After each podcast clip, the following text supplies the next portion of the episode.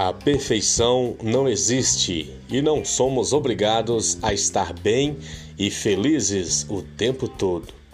O adoecimento mental está intimamente relacionado com a busca desenfreada pela perfeição nas relações corpo e vida, nos esquecendo que somos seres faltantes.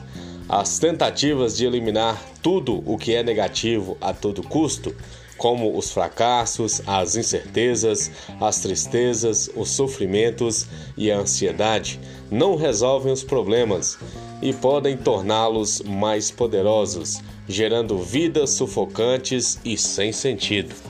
Não existe abordagem simples ou método de cinco etapas para ser feliz. A imersão no positivismo não nos deixa mais felizes os problemas humanos são complexos e soluções universais e simplistas são falhas.